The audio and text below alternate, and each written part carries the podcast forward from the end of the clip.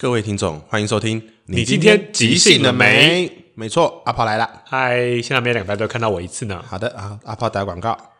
又打吗？我觉得够了，会听的朋友都已经对对对，欢迎收听阿炮的即兴音乐创作。每个礼拜天晚上十点，在 Apple Podcast 各大平台都可以准时收听。记得在收听你今天即兴了没之后，要来收听我的阿炮的即兴音乐创作，给你不同的体验哦。不是觉得太多了吗？你很容易被 Q 啊！你一讲我就直接加下去。OK OK OK，我我自己。这一次终于讲对了，对啊，好恭喜！我终于把畅聊拿走了，你终于洗掉你那个主持人的回忆了。没错，主神吗？主持人哦，主持人的回忆，对对对对对对。我最近有参加阿抛的那个即兴的开放排练，就是对即兴练歌房，对即兴练歌房这个活动，哦，意外的好玩呢。唱歌本来就很好玩，而且说到主持人，我真的是在自己唱歌的时候发发现到，我还是会把主持人的那个质地放进我唱歌里。嗯，我就会放很多互动，就比方说把麦克风嘟给观众们，就是一起陪我唱副歌。毕竟即兴就蛮吃本个个人的天天分，或是个人的一些质地啊。质地，我觉得真的、嗯、真的就是你，因为你有这些质地，所以你在即兴的这个过程中，你会长出一些有趣的东西，嗯、是属于你的特色。没错，哎、欸，最近呢、啊。不是台湾有很多恐怖片吗？就是，什么咒啊、头七呀，头七还没上吧？还没上，还没上。好像好像已经有那个预那个什么预告片，不是预告，那叫什么？就是你可以抢先特映场啊，特映片哦。好像也有听到一些回馈了，真的。然后我就觉得说，其实鬼片这件事情，哇，今天要聊鬼片，有没有很怕的听众？还好还好，不用怕，还没到七月，除非你七月才听这一集哦，那你就过分了。OK OK。那我会觉得，其实鬼片啊，我们要聊内容，而是聊鬼片这件事情跟我们之间的感受。嗯、阿炮是爱看鬼片的人吗？我很喜欢看鬼片，恐怖片、悬疑片，就只要会让你紧张的片，都会很喜欢看。你喜欢它是翻转吗？还是压力值？还是什么东西？都都喜欢的、欸，就你会不同的片中找到不同乐趣。嗯，有时候那种翻盘也是让你很爽，说哦，原来哦，原来最后是怎么样怎么样。嗯，又或者是整部片都很紧张，就是觉得哦。鬼什么都会出来，我反而不喜欢那种一直出来吓人的，那种都没有出来，你才会觉得很可怕啊。假设你讲你近期就是这两年来你看过的恐怖片，你会很想要推哪一部吗？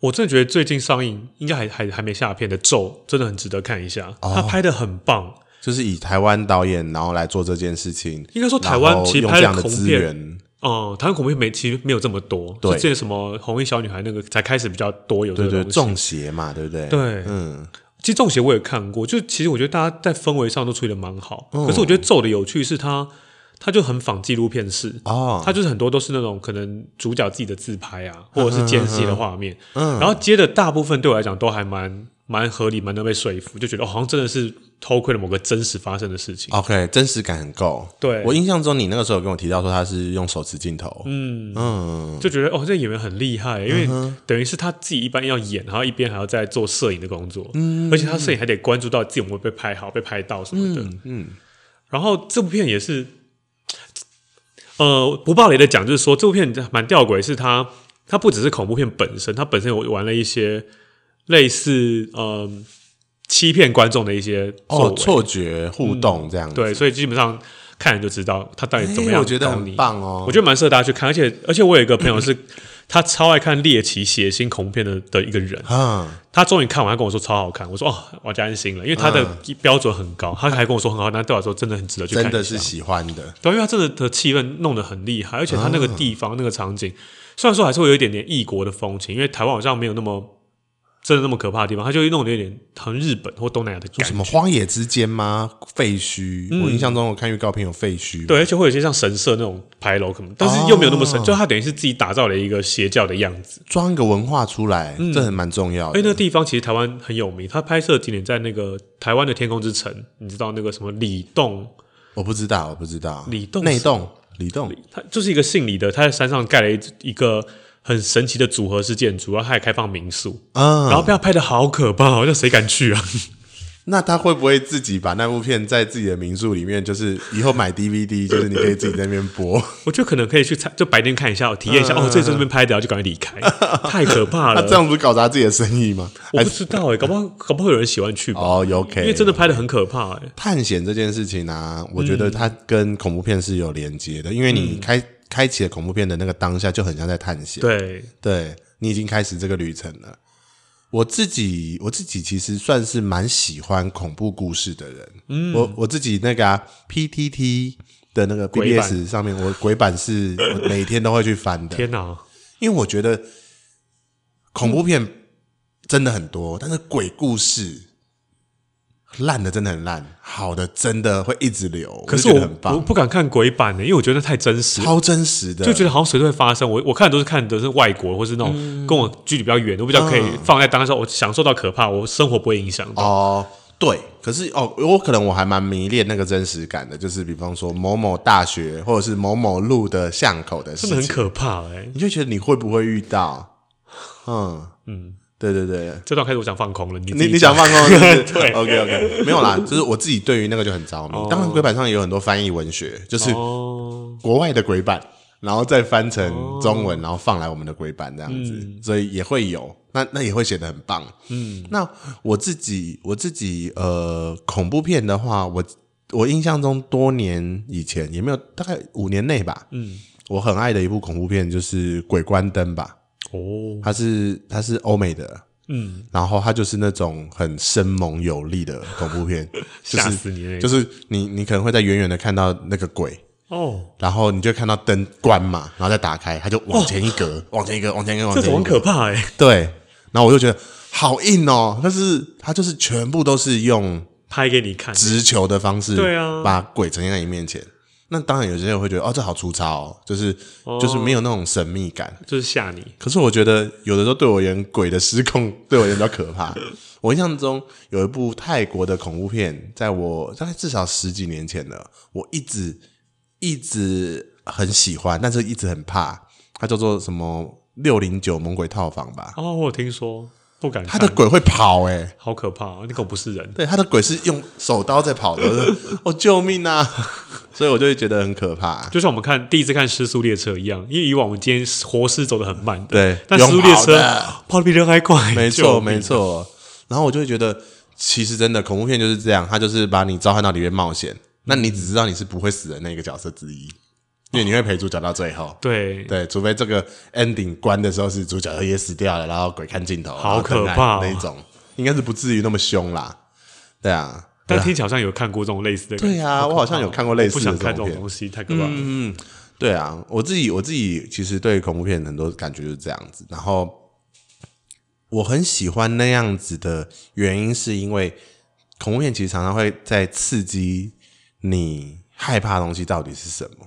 哦，你也许不是怕那个形体，而是那个未知。嗯、有人说，橡皮筋最恐怖的不是它射到你的那个瞬间，而是它被拉到那个张力拉到极强，在瞄准你出去的那个时候。哦，对耶。所以我自己会觉得说，对啊，恐怖片有时候就是这样，就是它要出来了吗？它会长怎样？哦，它也许真的长那样的时候，你就嗯好，嗯，你就过去了。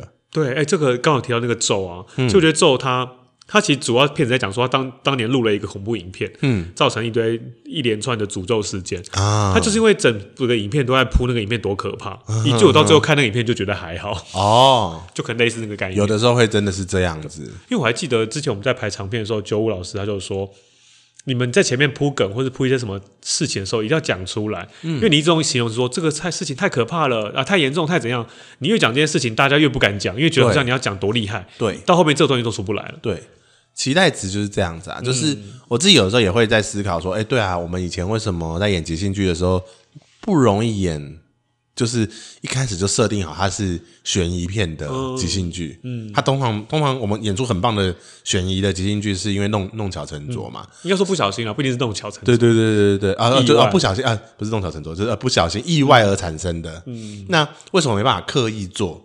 因为我觉得它里面有一个很大核心是秘密这件事情，在即兴剧里面它不并不真实存在着。嗯，很多你 比方说我我我我瞒一个跟观众之间的秘密，嗯。可是我跟伙伴之间也不见得共有啊。嗯，那假设我跟伙伴之间，就是假设我们今天是做舞台剧，我们所有人都知道这个剧本会怎么走，这个秘密在最后在观众面前揭露，这没有问题。嗯，可是今天是那个秘密只只存在在你自己，对，大家还要装作知道。嗯，然后大家又没办法再推进再去解，没办法帮你，因为他根本不知道什么东西。对对对，那他那我们最后这个秘密的球会长歪七扭八，即即即使是我们极端的 yes and，我们还是会有一个人不太。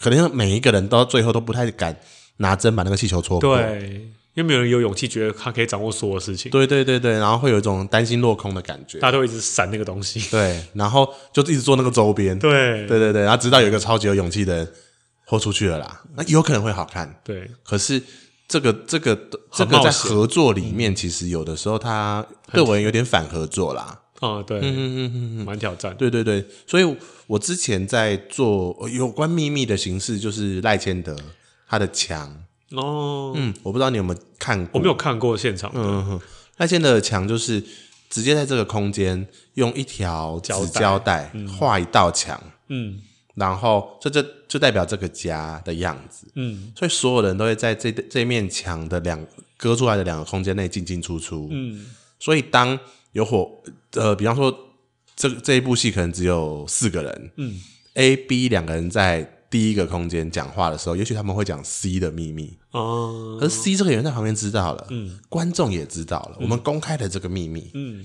所以当 C 上来的时候，他是装不知道的。哦，本呃演员知道，角色不知道，嗯、那我们可以做很多很多的事情，嗯，对，那这个是我觉得在运用秘密很好做的东西。哦、那鬼啊悬疑，哎、欸，鬼其实还好，可是悬疑的话，那就会很难，是因为当你。只有自己知道要做一个挖一个空，嗯，可是大家都不知道怎么倒料进去的时候，嗯，但那个章鱼烧就是烧不起来嘛，嗯、你打开之后可能就是一个蛋皮而已，一个空一个空的东西，所以它难度就会变高。不过我最近有在思考说，未来有想要做那个黑色黑色电影，黑色电影，嗯，怎么说？哦，不是黑色电影，就有点像侦探电影。哦，对对对。那我我我就在思考说，如何把秘密放在台面上，它依然是侦探片这件事情。说秘密一直存在，对，秘密一直存在，而且大家都知道。但是我们要如何在大家都知道秘密的过程中，还让还让大家觉得这个东西很像侦探片？啊，什么意思？比方说，我们我们我们通常在演警匪片，就是即兴剧的警匪片，那、嗯、就是我要去攻坚这边。嗯，那侦探片的话，就有点类似哪一个人死了，可我们知道为什么他死了，哦、然后我们要抽丝剥茧找到他死的原因。对，那可是后者通常不会演成即兴剧嘛？哦，对，对对对，比方说福尔摩斯，嗯、你要如何找到解题的过程，用即兴剧就不容易。对啊，但是假设我让观众以及部分的演员都知道这个秘密的长相哦的话。嗯我们我们可以用这样的方式，如何去创造出一个局？嗯，就是有点类似带着观众陪我们一起设这个局。嗯，那他们也有参与感的话，也许它是可以成型的侦探片。嗯、我有在规划这件事情，所以我最近骨头汤那种概念嘛，嗯，骨头汤那样的概念有点像，有点像。我就是最近做骨头汤嘛，嗯、就是这半年做这件事情之后，我在思考说，对啊，那如何把秘密成型？对啊，我也蛮期待这种制作的，嗯嗯嗯，因为我自己也会想说做。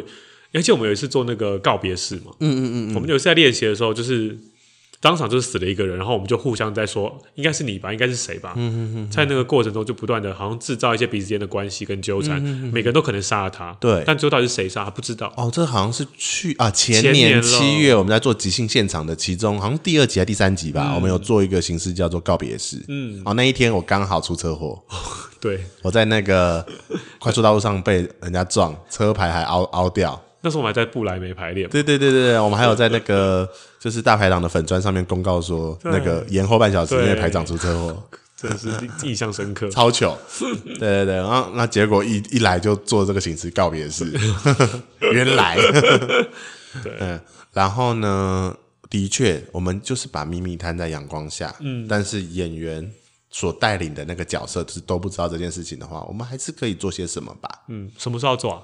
嗯，我最近已经开始在找那个，呃，因为我们即兴剧有些伙伴是在做密室逃脱嘛，哦，或者是有在做那个 LARP，就是剧本杀，剧本杀。哦，我想说从他们那边挖资源，一起来聊。所以剧本杀是叫 LARP 哦，好，L A R P 嘛，对不对？哦，我一直以为是什么，例如说什么抓马杀手之类的，Drama Killer，对啊，之类的，原来是这样。剧本杀好像是他最早最早，其实 LARP 其实它更早是另外一个。概念是说，我们如何装扮成角色去做一些事情，角色扮演游戏。对，角色扮演游戏，所以我们会去找到真实的那个道具，什么橡胶的剑、啊，古、哦、古代的就是那种战袍啊，嗯、然后它最早会变成怎样？会像是那个玩生存游戏一样哦，两队人可能各三十个人，然后都穿中古时代的衣服，嗯、然后我们的蓝队、红队，然后呃手上有不同的武士刀、弓箭、魔法球，嗯、而魔魔法球可能就是你丢到一定死，嗯，你你一。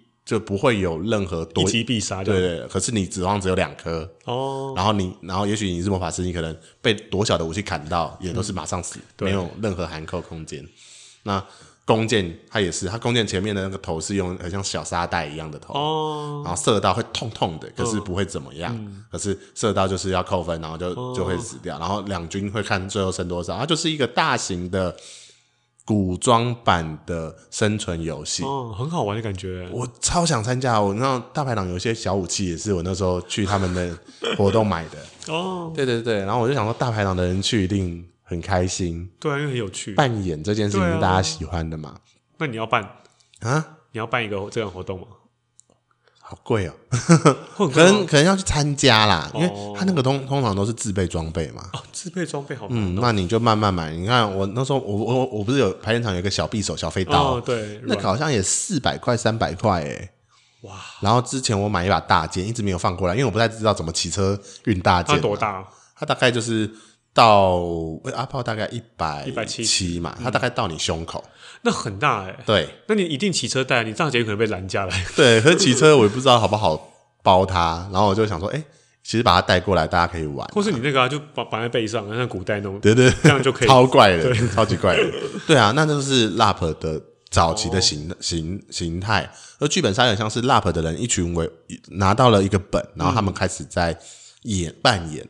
那他们说早期的这个本通常都会有人。被杀哦，所以他们才会叫剧本杀哦，好像是这样子来的。那你本身玩过了吗？我还没参加过，我都是听他们解说。那我就在这样听的过程中，我就在想说，我可能对于自己主动去玩这个东西兴趣偏低嘛。嗯、可是我就会想说，那这种东西怎么晋级兴趣？嗯，可是如果没有玩，你你要怎么进？所以我才要跟开始跟他们讨论啊。哦，我需要所谓的小顾问们。问他到底他这个怎么进行？对对对对对，每一出戏都应该要有所谓的专业顾问嘛。比方说，你做医疗戏就要找医生啊。哦、那我做这种悬疑悬疑型的，是不是 找这样的人来帮忙我会更好？嗯，对对对。那像我的剧组的伙伴刚好有两个都是做这个的，然后就诶、欸、可以开始找他们讨论这样、哦、可以哦，嗯哼哼哼，好期待。没错，哎、欸，说到刚刚讲鬼片啊。就是说回来的话，我觉得在大排档其实也有做过跟鬼片有关的形式，哎，就你那个啊，谈怪怪谈，谈怪怪谈，呃，算算是我跟风儿一起创作的，嗯、对，对对，因为那个时候就是我们想要，我们想要参加那个吴宗恩老师的那个卡巴莱哦，对对对对对，卡巴莱是什么？可以跟大家介绍一下。卡巴莱，他我我其实没有百分之百确定是什么，可是至少它的概念是。呃，他会弄卡巴莱之夜，然后各组的人马跟他报名，他会把它变成当晚的节目。它比较像是一个演出大拼盘啊，会收集各种小演出，变成一个晚上一个晚会这样。我不太知道它的原始起源是什么，但是哦、呃，它比较像是这个样子。我还听到好像是像那个音乐剧的音乐剧，它就会一个晚上唱了各种音乐剧知名的主题曲或是插曲什么的，然后就串成一个晚上的表演。它但它并不是同一出啊，叫 Cabaret。哦，是这样子来的。我听到是这样。嗯，那我我那时候吴宗恩老师那个是连、哦、连合在一起都不会合嘛，然后连性质也不会要求。因为我印象中我那一天参加的卡巴莱是我们这一组是做即兴剧，嗯，然后有一组是做漫才，哦，有一组是做独白，有一组是做舞蹈，舞蹈、哦，嗯，然后吴宗吴宗恩他是从头到尾串场，嗯，他有一个自己的，因为那是小丑角色，对啊，他不是专长是小丑，我不知道他是专长是小丑还是什么。然后，但是，但是他有一个小丑角色，然后他就会开始这个秀，然后中间串每一段，嗯，然后最后再就是 end end 这个 scene，然后之后再一个座谈会，座谈会，嗯，我觉得很酷诶，对啊，他要座谈什么？就是观众会想要知道各各个小戏的创作理念。所以我当下有一种，哎、欸，这是一个那个明星的那个见面会，还是一个那个 戏的标案？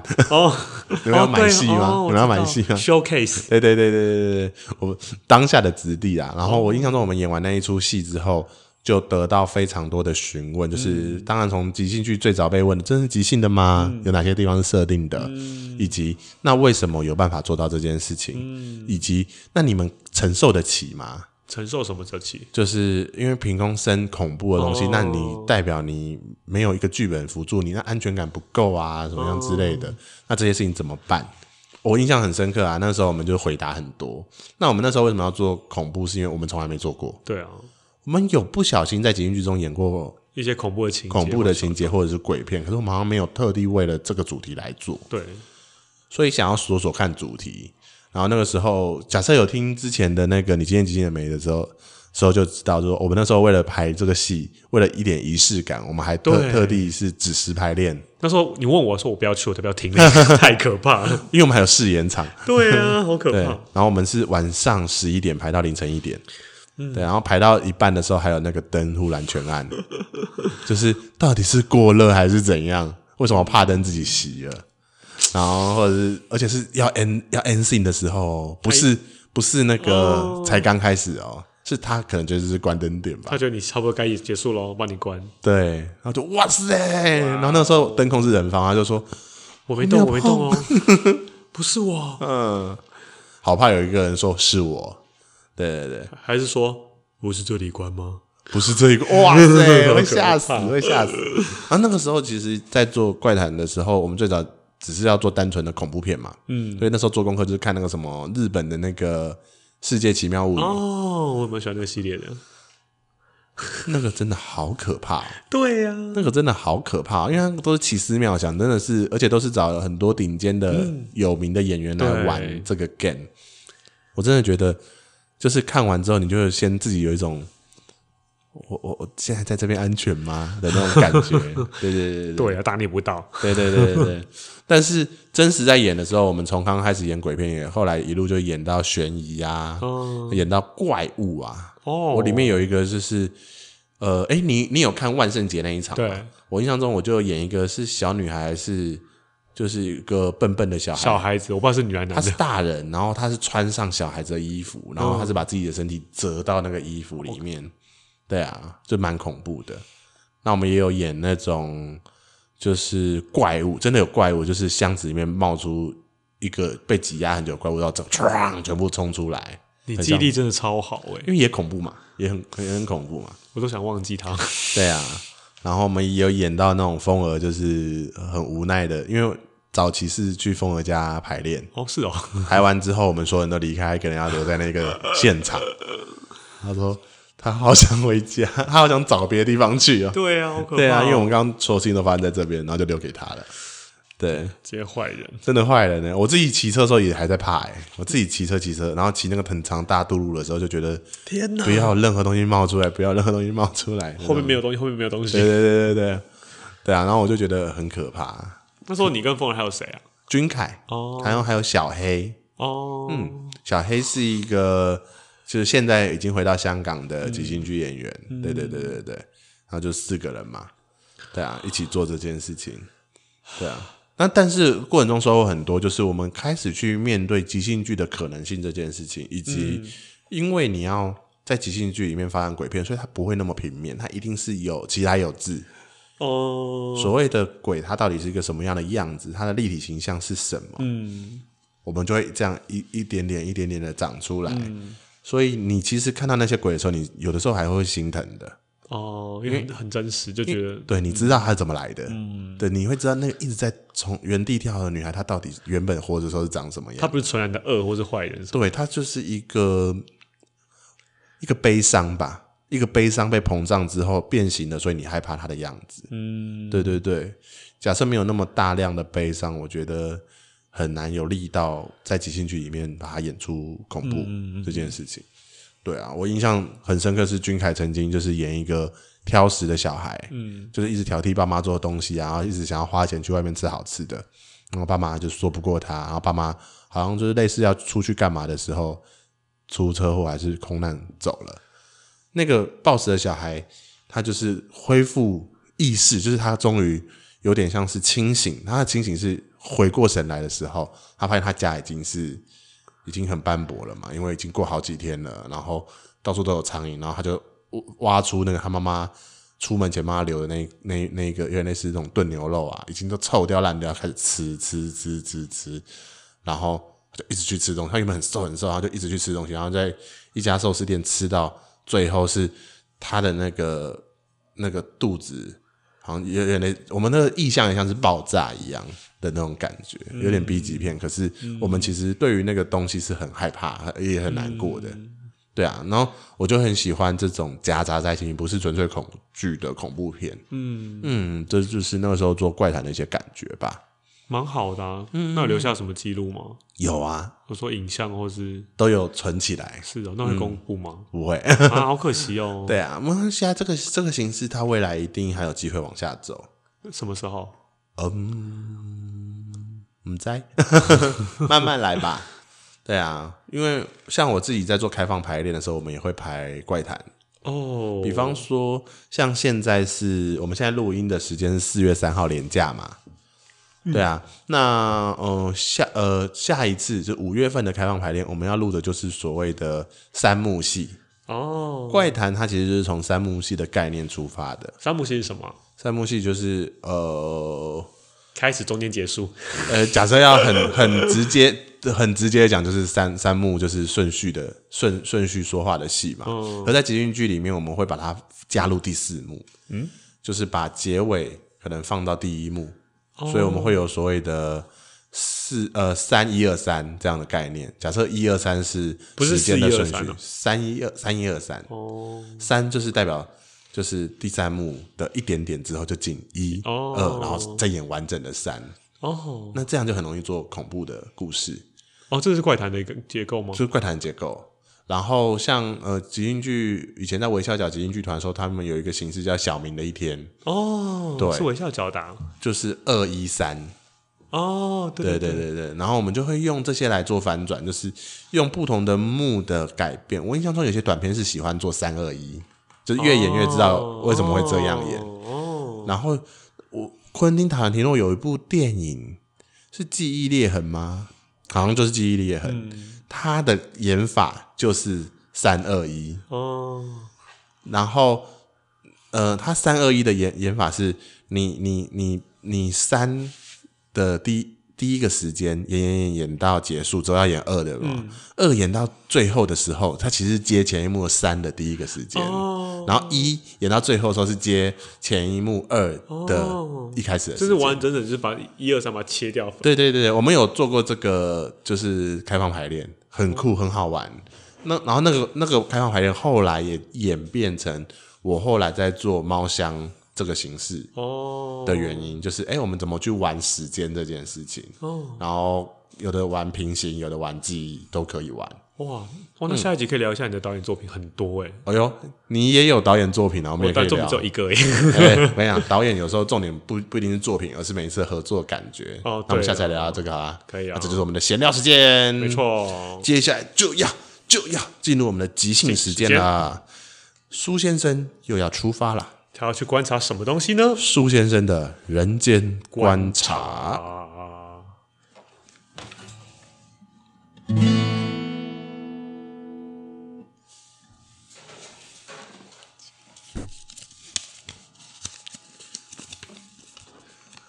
我需要你，我需要你。呃，上次不是聊到学妹的事情吗？嗯，然后反正我把该讲的话讲一讲啦，所以就就这样，也没得到什么真正的答案，但是至少一了夙愿了啦。至少你说了。嗯，那接下来我还是想要继续去看看这个这个人间 这个词听起来 好好笑哦。不过对啊，就是好好观察这个世上的人，还有我到底有办法好好存在在这边？哦。我我去了一个单位，这个单位呢很有趣。它是一个加油站。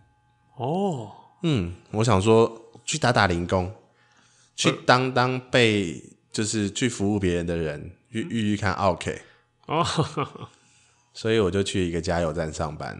嗯，那个加油站是一个复合性的加油站，就是它同时有很多身心障碍者一起是员工，哦嗯、但是他们人手不足啦，所以有开就是所谓的一般人。对这个词，我现在听起来还觉得有点刺耳。对啊，像我们这样的一般人，一般人中性了吧？我至少不是说正常人啊。对啦，谢谢。然后我就去那边上班。你看到那些特殊的伙伴，嗯，哇，他们在做这些事情的时候，比我专注，比我热情，比我还不在意别人的冷言冷语，以及一些奇怪的眼神。嗯，有一天。跟我一起值夜班的那个人，他的名字叫做强强，强强，呵呵，他说就是强强棍的强强，唐氏症，二十七岁，嗯，一百八十公分，比我还高一个头，哦，大概有八十公斤吧。壮壮的，那还可以啊。嗯，强强他说：“哥哥。”我说：“哇，干嘛叫我哥哥啊？”嗯，你是哥哥，那叫我小叔就好了。然后他说：“苏哥哥。”哦，呃，强强怎么啦？我看强强二十七岁，还是的确是比我小啦。然后我就看看强强，他就说：“我需要你。”我当下有点吓到，嗯，什么意思啊？嗯，以前去酒吧听到这种话，可能可能不是这种意思吧。然后他就说，他需要我帮他把他的那个泡面煮好。哦，嗯，他买了一个新的泡面，但是他，他不会用，他看不懂，就是。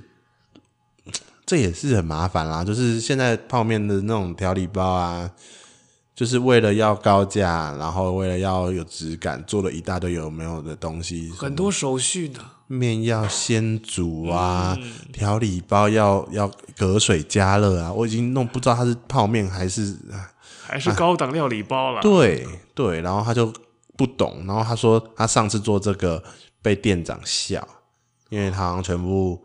就是拌在一起，然后调理包都没有撕，一口气丢进微波炉，微波炉爆了。哦、哇塞！对，他问我说：“这个要怎么做？”因为这个是他家人给他的。嗯，对。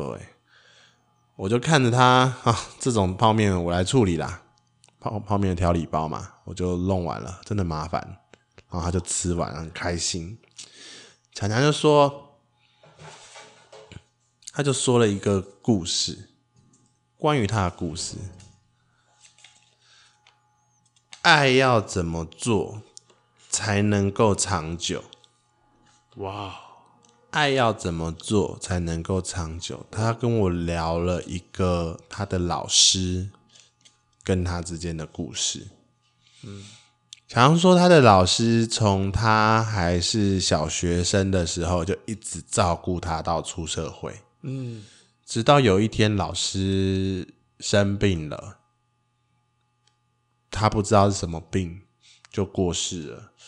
在告别式的时候，老师的小孩就是就是在那边很难过，然后也邀请强强一起来，然后就邀请强强也一起参加这个告别式，甚至是一起讲讲话。我这样听，我觉得他的老师可能是牧师吧之类的人，然后在告别式的现场有放以前老师在布道的影片啊，也有聊到说，当我们有爱这件事情就会长长久久，你就不用怕被欺负，因为他以前强强他以前遇到很多事情，可能被人家欺负，被别人笑，事情做不好。很多很害羞的事情，或者是很多痛苦的事情的时候，牧师在把事情处理完之后，都会好好的跟强强说：要有爱，有爱，你就会有力量，你就可以健健康康、长长久久。嗯，但他充满疑问的是，他也真聪明。为什么这么有爱的牧师还是不见了？嗯，他在那个告别式上问着大家：“牧师是这个世界上最有爱的人，但是爱要怎么做才能长长久久？如果像牧师这样子的人都会不见的话，那是不是所有的人？”都不会留在这个世界上，都不能长寿啊！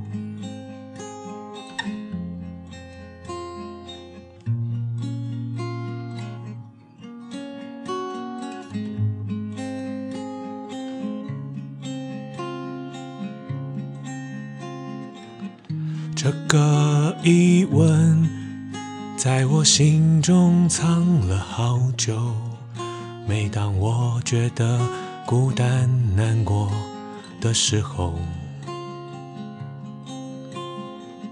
他对我说，说了很多，只要有爱，一切就足够。爱要怎么做才能够长久？他说：“只要心中有爱，就能够很久。可是爱要怎么做，你才不会离开我？这个答案我到现在还没有。爱要怎么做才能够长久？”我只知道你现在离开了我，开了我。爱要怎么做才能够真的永久？我知道有一天我能懂。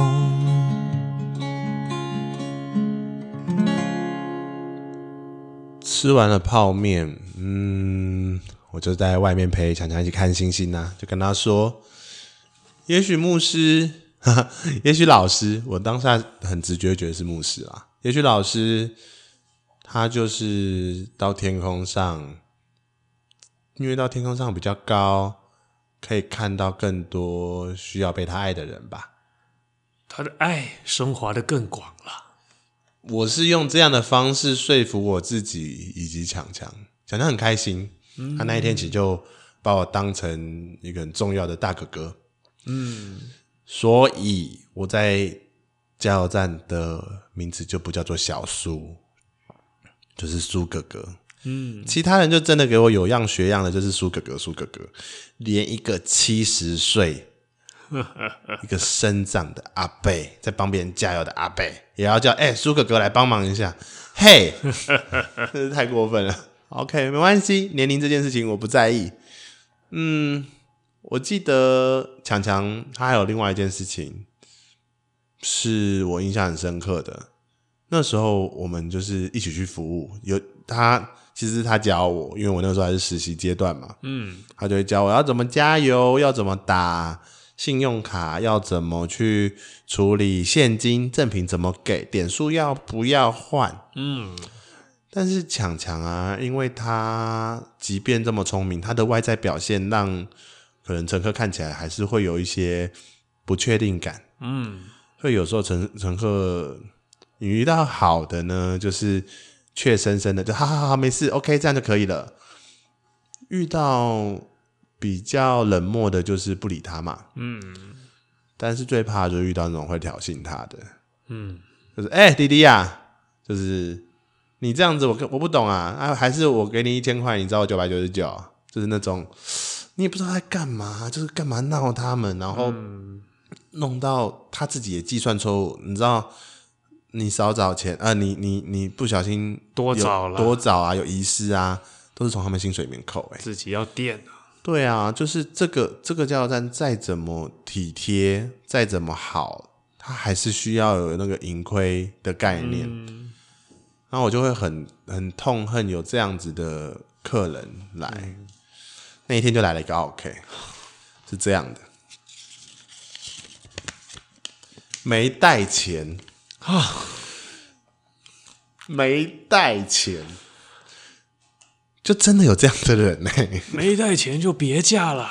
我一直以为我在加油这个过程是不可能遇到这种事情的，但是我居然抽到，不是，我居然遇到这样的客人，就是跟就加油的时候，我就在旁边，他就跟强强说没带钱，他就恶狠狠看强强说没带钱，那强强不知道怎么办呢、啊？他从来没遇过这个 trouble，他也不会觉得说，嗯，我不管，我现在报警啊，就没有这个 SOP，嗯，强强就是。啊！你没带钱，然后那个人就开始跟他装可怜。那时候我还没有在旁边哦，他开始跟他装可怜，说：“那我我就很穷啊，怎么办？我没带钱，我我我需要开车我才有钱，不然你就让我这样加。”可是他知道他没收到钱会怎么样，他可能今天晚上的晚餐钱就没了，嗯，什么东西就少了，他不会放，常常在那边哭了起来。那时候我超不爽的啊，我走过去揪住那个。那个客人，那个 OK 的领口，把钱拿出来。哇哦！那个人说：“哎、欸，这样我报警哦。”然后强强还赶快把我抱住，说：“苏哥哥不可以打人，打人是坏人，什么之类的。”嗯，没带钱也没关系，强强晚餐给他吃。那个人就不管我们，把加的油满满的那一台车子，哦，油油门打开，就这样开走了。天哪，两千多块！你以为是摩托车是不是？没有，汽车。天哪，太……你有看过哪一台汽车是会这样跟你说没带钱的？就是专门找人欺负的。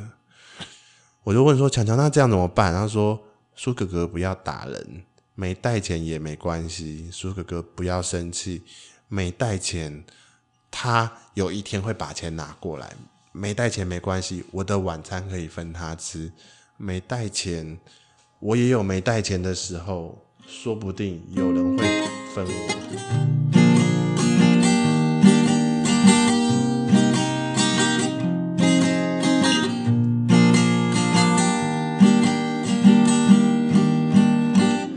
没带钱也没关系，总有办法可以的。会，只不过是没带钱，你也不要生气。怎么可能不生气？没带钱也不要紧，下次记得带就好了。这次就让我先请你。他在拐你。没带钱不要紧，只要你的心是干净。这样我就把我的晚餐给留给你。没带钱也不要紧，只要你明天还记得，记得自己要做对的事情。啊，刚想这样，我觉得，我觉得是谁都没办法很放心吧。但他也真的是挺乐观的，或者也许他一直这样乐观下去是对的，因为像我们这种会跟他计较、会去在意的人，才会带着这样的脾气活在这个世界上吧。我是这样认为啦。嗯、但是我们总是看不惯像这样的人，遇不到好事，遇到一些奇奇怪怪的人，找他麻烦的人，瞧不起他的人，被欺负。他为什么他就应该要被欺负？我有时候很想埋怨这些这种这些事情，尤其是在这间加油站上班的期间。你以为只有强强是这样吗？没有，那边的每个人都是遇到这种事情。嗯、呃，有的人找麻烦，有的人就是敲竹杠，有的人只是因为我们的这边的小朋友多看两眼，他以为我们在性骚扰他，找警察。就是你很清楚知道这边。我们来服务的人都有自己的困难，嗯，但是你，你，你可以不要来啊，你可以不要来啊，不然你可不可以放宽心的来？好啦，带着这样的脾气，我在加油站打工的那几天都很难入眠。直到有一天，强强生日了哦。他那一天说：“哥哥，苏哥哥，我有一个我有一个秘密要跟你讲。”哦，我 说白痴啊！你有什么秘密啊？嗯，然后苏苏哥哥，我跟你讲哦，这是世界上最大的秘密，我昨天发现了。什么秘密？苏哥哥就是，对啊，我就是不想负责啊？什么意思？对啊，我就是不想负责。我看着强强讲着一个很不适合他的话，让我觉得很有趣，我就追问他。强强说。他那一天就是在值夜班的时候，打开那个广播，听到那个我今天即兴的美那个广播节目嘛。哦，很热门的广播节目呢。这里面的主持人就聊到说，我们不一定要为所有的人或台上的伙伴负责到底。嗯，我后来有去听那一集，好像是在讲说合作这件事情吧。嗯，有很多时候把自己顾好，或者是。我们不一定什么都要顾，也可以很快乐。说，我我就很皱着眉头问强强说：“所以，所以强强以后啊，希望自己可以当一个想负责的时候再负责，不想负责的时候就不负责的人。什么意思？强强，就比方说那个。”上次那个人自助加油，把自己衣服用脏了。他说我们要赔，所以我去收银机拿钱给他。那我以后我觉得他是自己把衣服弄脏的，我要拿的应该是抹布跟酒精让他擦啊。怎么会是我拿钱给他？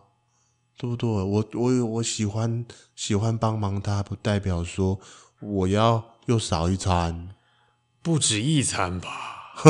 对呀、啊，然后或者是下次那个那个加油来加油的小姐说，我都盯着她看，我我就会说，我不是故意的，我只是刚好看到她。呃，对对对对。然后，然后我就不用负责，因为我以前就会在那边跟他道歉，然后求他跪在地上求他不要叫警察来。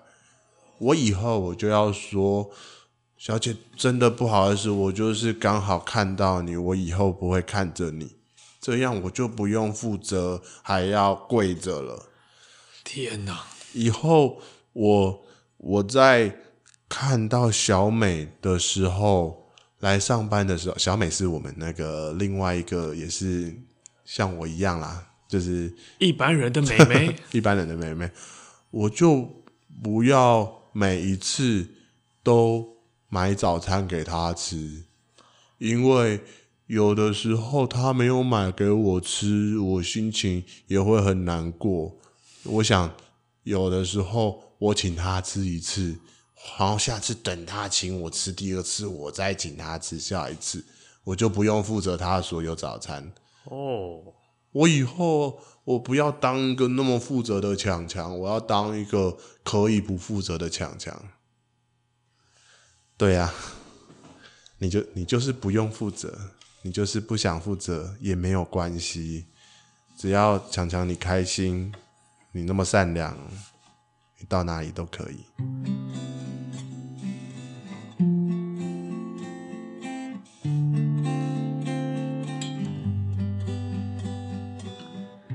每天这个时候，我只想一个人躲躲。每天看到那么多人，我就只想要把他们经过。每天我都在想，应该要怎么去做。做了太多也没有用，只是压力或者其实更多。对呀，我就是不想负责，我也不是那么的独特。对呀，我就是不想负责那些不属于我的责。对呀，我就是不想负责，每个人要负自己的责。对呀，我就是不想负责。今天我只想，我只想。做我自己就好了。在他生日之后，我就决定，嗯，我可以去找下一份工作了。做得好啊！到最近，我在经过那间加油站去加油的时候，偶尔还是会看到强强跑跑跳跳的过来，还认得我的车。苏哥哥，我帮你加油。我每次看到他帮他说他帮我加油，都觉得他在帮我加不只是车的油，而是我身上所需要的能量吧。帮你的心也加油了。嗯，他最近换了一件背心，是站长喽。哦，恭喜他。And sing，录完了。强强棍，强强棍，好可爱哦。对啊，哎我哎。就是这这一次真的很屌哎！我居然我们有一张纸条抽到的是那个没钱，对啊，我没钱。一般我们玩纸条都会很很容易神来一抽，天外飞来一抽这样。但是通常天外飞来一抽是可能是那种我们地基打到极度完整之后加强的，嗯，而且它跟内容不会那么贴。对啊，这一次居然抽到我没钱，我觉得很刚好哎啊！我我小时候有一个干弟弟，他就是唐氏症。嗯哦，嗯，然后他就很可爱，很可爱。我说很可爱是，他很善良，嗯，然后然后不管他能力够不够，他都会想要去帮忙别人什么的。对，就是我们在拿东西是有点重，可是他其实来帮我扶，会我会更麻烦。你还顾他被受伤？对对对对对。可是他就是会想要多做这种事情，然后我就会有一种，你有时候能够跟一个真的很可爱、很天真、很善良的人相处。嗯你会有很有，你真的会被加到油诶、欸。嗯嗯，我自己感受还蛮深刻的。而且刚刚听你讲的时候，我也觉得好像他如果自己不觉得那是不好的，他还是很开心，好像就够了，不一定要让他面对说这个这个事实是怎么样。有时候好像真的不用帮别人生气哦。对啊，因为他其实他如果觉得没关系，他可能就他还自帮他解释，帮他做了什么，那他自己心里过得去，其实就好了。嗯，当然啊，打抱不平就是一个忍不住的行动，啊嗯、但是。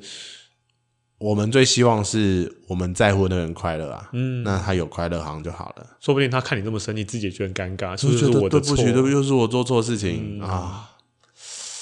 原来你有身边有一个这样的经历、嗯，他后来好像就不见了。嗯，因为我小小的时候，就是差不多我是国小的时候，然后就是很很跟他很要好。对，你跟你一样大吗？他比我小个五岁吧，哦、小蛮多的耶。对对对，可是你看，就换算到现在，他也三十一、三十二了。哦，难怪你今天讲的故事好真哦。我刚刚在脑海里面想到的是他，嗯，对对，可是他的名字我也忘了，而我就有一种，就是这个人，我遇到他，他可能会遇到这些事情。假设他遇到这些事情，嗯、我一定在他旁边。而且这是很难得，就是分饰两角，就那个角色蛮多的。然后也蛮蛮、啊、投入的，对对对对对，之之前自豪还有一点那个声线有点像，对，有点就觉得哎，到底下是谁？对对对，然后 这一次就是有很刻意的把它区分开来，嗯，蛮明显的，嗯，我在想说，那到底我要不要跟你讲话？因为你真的好像哦，因为已经有两脚了哈，对啊，哦，可以补啦，可以补啦，你补可以让我休息一下。哦、我说讲讲一些，我说我我进入到你的说话里了吗？嗯，可以了，反正我是神仙嘛。哎，破破题了，哎，我没有讲 B，反正我是 B, 这就是我们今天的，你今天即兴了没？随便爆雷。